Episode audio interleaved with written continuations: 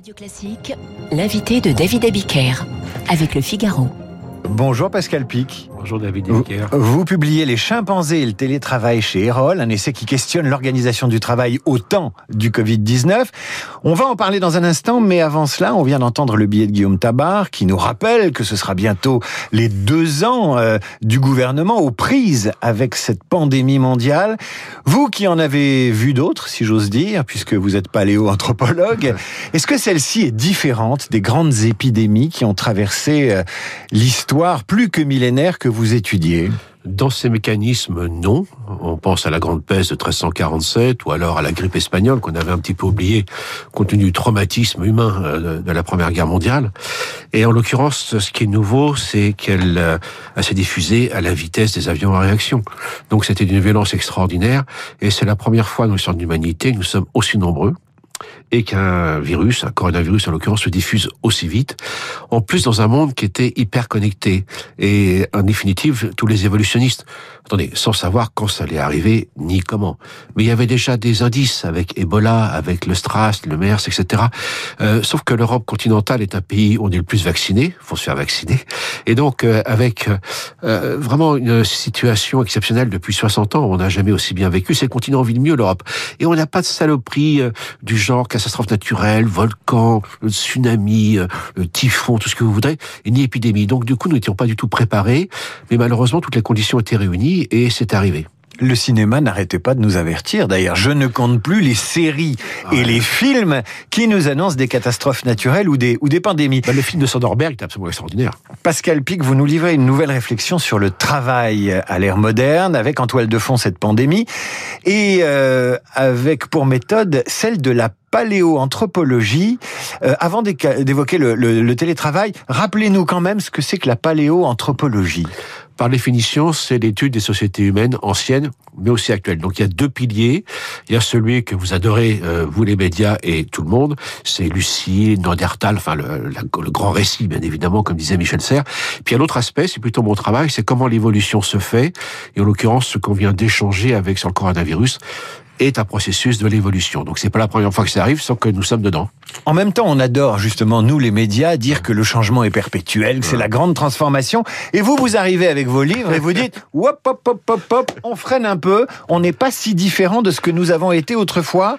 Euh, pourquoi les, pourquoi inviter les chimpanzés dans ce récit et dans cette réflexion, les chimpanzés et le télétravail Qu'est-ce qu'ils peuvent nous apprendre ces, ces braves bêtes? Bah, D'abord, nous avons un ancêtre commun, ce qui vaut pour nos comportements avec eux, et une des grandes inquiétudes des entreprises, des DRH, des managers, des, cadres dirigeants, c'est avec les formes de travail à distance, parce qu'il n'y a pas que le télétravail. Quand on pense télétravail, on pense travail à domicile.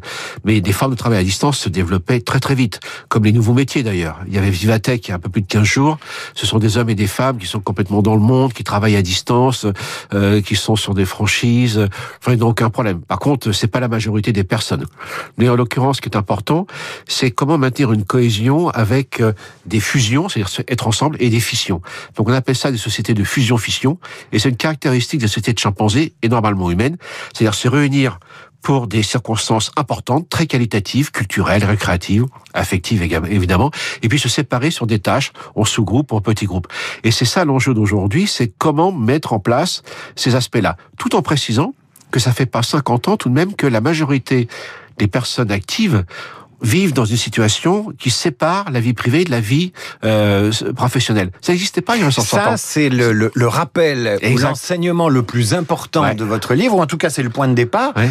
Vous nous dites, et là on va prendre des exemples parce qu'il faut nous rafraîchir la ouais. mémoire, euh, on n'a pas toujours été travaillé loin de chez nous, ou, ou, à euh, une heure de transport. Alors euh, on peut citer des exemples. Hein. Le fermier qui vit avec ses bêtes et qui vit dans, dans sa ferme et les bêtes vivent à côté, il vit chez lui et il travaille évidemment chez lui. Euh, les boutiquiers qui autrefois et très longtemps ont vécu au-dessus de leur boutique. Oui, artisans, commerçants et même banquiers et notaires. En fait, c'est un phénomène récent qui est lié à la banlieue. Moi-même qui vis euh, dans l'Oise, pour venir me voir ce matin, ça s'est bien passé, mais ça prend un petit peu de temps. Mm -hmm. Et le phénomène dans la banlieue euh, est tout à fait lié à trois séquences qui étaient métro, boulot, dodo, expression qu'on a un petit peu oubliée. Et c'est ça qui va être complètement bousculé par le télétravail. Et d'ailleurs, tout à l'heure, vous avez bien évoqué sur les soldes, comment effectivement les personnes qui sont en moyenne, évidemment, les plus éligibles au télétravail, c'est des professions euh, dans lesquelles euh, on a un parcours avec des études, on sait travailler de manière séquentielle, on sait travailler en parallèle, on sait euh, fusionner et fusionner. Donc ça, ça va très bien. Mais en moyenne, ce sont les plus hauts revenus. Et si ces personnes sont plus en centre-ville, vous l'avez évoqué tout à l'heure, ça va modifier certainement des aspects de l'urbanisation et des usages urbains. Si je vous ai bien lu, Pascal Pic, qui publiait euh, Les chimpanzés et le télétravail, euh, le télétravail, ce serait peut-être un retour aux sources alors c'est ça, mais ce sera jamais comme avant. Mhm. Donc c'est comme dans l'évolution, on, reprend les algorithmes de l'adaptation, mais les résultats sont pas les mêmes parce qu'évidemment on part pas d'une situation qui était celle des chimpanzés, de nos ancêtres, ou encore plus récemment au XXe siècle. Mais par exemple, vous évoquiez euh, l'habitat. La première évolution industrielle qu'on appelle maintenant le premier âge des machines, c'est-à-dire que les grandes entreprises ou les entreprises minières installaient donc les cités ouvrières. Vous donc tout ceci, les... Karl Marx avait raison. Et les petites maisons en briques rouges qui étaient tout près de la mine. On a, on a, des quartiers entiers dans le nord de la France. Ça montre bien comme la séparation du lieu de vie et du lieu de travail, c'est quand même une affaire extraordinairement récente euh, par rapport à cela. Et euh, ceci a modifié la ville. Et j'ai l'impression que la ville, on parle beaucoup d'urbanisme, hein, en ce moment avec euh, les transports, le CO2 les voitures qui polluent. Euh, ça, mais, eh, la ville est toujours en train de courir après les transformations sociétales. Et c'est vrai que les, les moyens de production affecte nos vies et affecte euh, la société. Là-dessus, Karl Marx avait complètement raison. Alors après, euh, sur les réponses, c'est pas tout à fait celle que, auxquelles j'adhère, mais on voit bien que aujourd'hui, ce, ce qu'on appelle le second âge des machines, avec toutes les formes de travail à distance, de collaboration à distance. Un exemple. On entend souvent de la part des, des managers, des responsables, oui, on aura du mal à résoudre des questions complexes. Faux. On a besoin de se réunir pour des tas de choses, je suis entièrement d'accord. Mais par exemple, résoudre des problèmes complexes qu'on appelle les approches de plateforme c'est-à-dire mettre sur un site, intranet, externet, etc., une problématique où vont se greffer des collaborateurs, des collaboratrices. Et il faut appel à l'intelligence collective. C'est ça. ça Donc ces outils, c'est-à-dire ce qui est nouveau aussi, on va, faut, faut bien comprendre, c'est pas que l'on va, on est déjà sorti des problématiques col bleu, col blanc. C'est-à-dire que pendant la crise, à Yuran, les entreprises chinoises, qui sont pas du tout que des petits ateliers comme on le croit encore, et sont complètement connectées avec de l'intelligence artificielle et des usines ont continué à tourner. Vous écrivez, oui, qu'effectivement, les usines ont tourné en étant gérées à distance. À distance, mais Avec l'aide d'intelligence artificielle. Voilà, donc on voit bien que euh, ce n'est plus question col blanc, euh, col bleu, travail de production in situ et travail intellectuel. Tout ça est en train de euh, connaître de nouvelles transformations. Alors, deuxième idée reçue que vous, que vous cassez, si j'ose dire, dans cet ouvrage, euh, c'est l'idée que les révolutions technologiques nous amènent à travailler moins. Et c'est vrai qu'avec la problématique du revenu universel, avec l'automatisation, euh, on a tendance à croire qu'on va moins bosser et vous dites le contraire. Et non, t'as jamais autant bossé, mon cher ami. Parce qu'on a densifié nos agendas comme c'est pas possible. Vous preniez le TGV à 30 ans, euh, les gens étaient peinards dans leur, dans leur train, ils pouvaient travailler, etc. Aujourd'hui, on se connecte avec vous. Ce qui est un, enjeu extraordinaire aussi, c'est-à-dire euh, euh, il y a les législations qui existent depuis 20 ans, hein, assez euh, à l'avancée récemment, mais les droits du travail, les droits au repos. Vous savez, travailler seul, ça demande quand même une sacrée autonomie, et ça pose un énorme problème entre vie privée et vie publique. Si vous êtes chez vous, euh, vos enfants sont autour de vous, votre femme, votre compagnon, qu'importe, euh, et si d'un seul coup vous avez une période, un moment un petit peu stressant, un problème au boulot, ça rentre chez vous. Vous n'avez plus cette séparation. Mais en plus de ça, vous êtes connecté tout le temps. Euh, il y a une surévaluation peut-être ou sous-évaluation de nos capacités. Tout ceci va être extrêmement compliqué et on le voit déjà.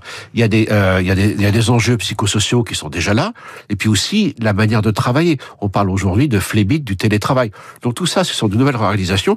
Puis il y a des aspects qui sont très importants comme vous savez, j'ai écrit un livre sur euh, l'évolution créée à la femme. Euh, ça va être très compliqué. On a vu pendant la crise de la Covid, alors qu'il y a eu des avancées objectives sur l'égalité homme-femme, notamment socio-professionnelle. Euh, si c'est pour donner des tâches comme pour le travail partiel qui sont pas intéressantes, en surchargeant euh, plus les femmes au travail avec les euh, tout ce qui est domestique, éducatif, etc., le ménage, sans partage avec les hommes, et je donne un exemple très clair. Si je vous pose la question, quels sont les pays où il y a le plus de télétravail? La première idée, c'est de faire une corrélation avec bah, les pays qu'on sait tout le temps, l'Allemagne, le Japon, les États-Unis, voire l'Angleterre, qui a un système économique qui est très basé sur le numérique, avec la finance, la science, etc. Mais pas du tout, ce sont les pays du nord de l'Europe. Et pour quelle raison? Ça part, ça part donc de la Hollande vers le nord de l'Europe, tout simplement parce que là-bas, il y a plus de partage des tâches entre les hommes et les femmes. Donc on voit bien que derrière, ce sont des enjeux anthropologiques qui interviennent. Alors on parle énormément de crise, elle s'accélère, elle se répète. Quelles sont les organisations les plus à même de gérer ces crises? Vous en parlez dans votre livre.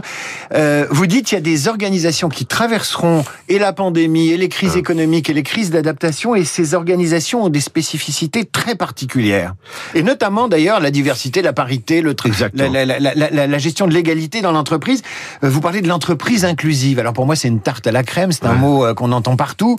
Euh, Défendez-nous cette idée selon laquelle la diversité fabrique de la performance. Vous avez parlé de crise. Et face à une crise et la certitude, on en a beaucoup parlé, notamment dans la chronique en ce qui concerne notre président et le gouvernement. Et face à l'incertitude, c'était le génie de Charles Darwin d'avoir compris cette chose pour répondre le mieux possible à des événements qu'on ne contrôle pas, c'est de la diversité.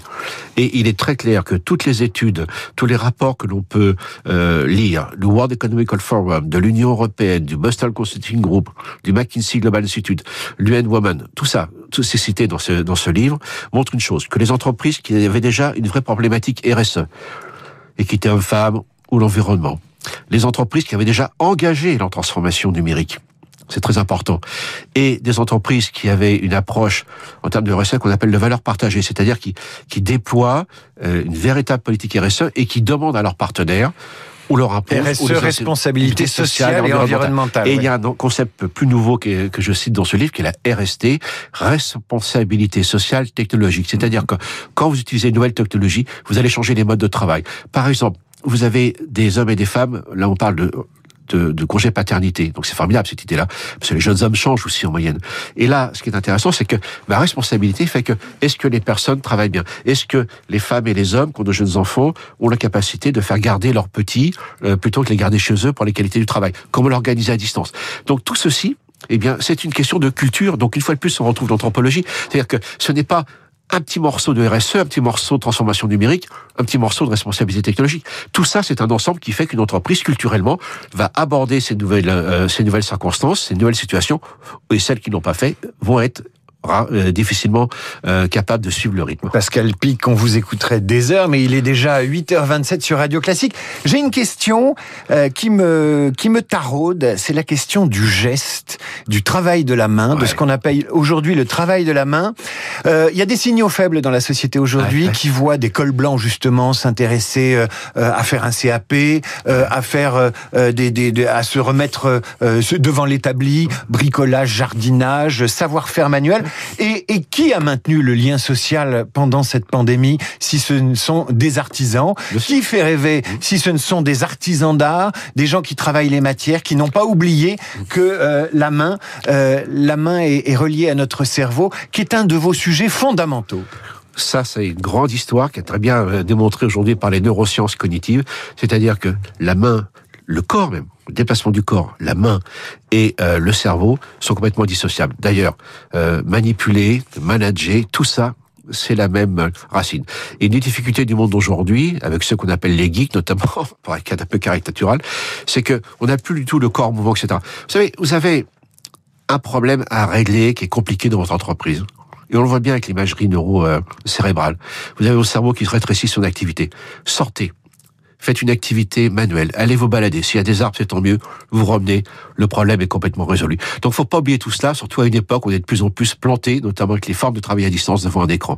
Dernier mot, qu'est-ce qu'on peut emprunter aux chimpanzés pour être plus heureux et travailler mieux? Très vite la capacité de bien s'épouiller. C'est-à-dire que lorsqu'on fusionne, faire en sorte que l'on ait bien sûr au moins deux ou trois fois par semaine une réunion avec les collaborateurs et les collaboratrices et aussi un aspect très récréatif ou culturel. Et à partir de là, ça marchera bien. Bon, ben on va on va s'épouiller hors antenne, mon cher Pascal Pic, et on discutera puisque l'épouillage des chimpanzés leur permet d'être en communication les uns avec les autres. C'est pas c'est parfaitement corrélé à la qualité des relations sociales. Eh bien, ceux qui nous écoutent et qui vont au travail aujourd'hui, vous commencez par épouiller votre collègue ou votre patron. Pascal Pic, les chimpanzés et le télétravail. C'était passionnant. C'est paru aux éditions Erol. Pascal Pic, merci et revenez sur Radio Classique. Je nous le souhaite. Dans un instant, les titres et ensuite la revue de presse de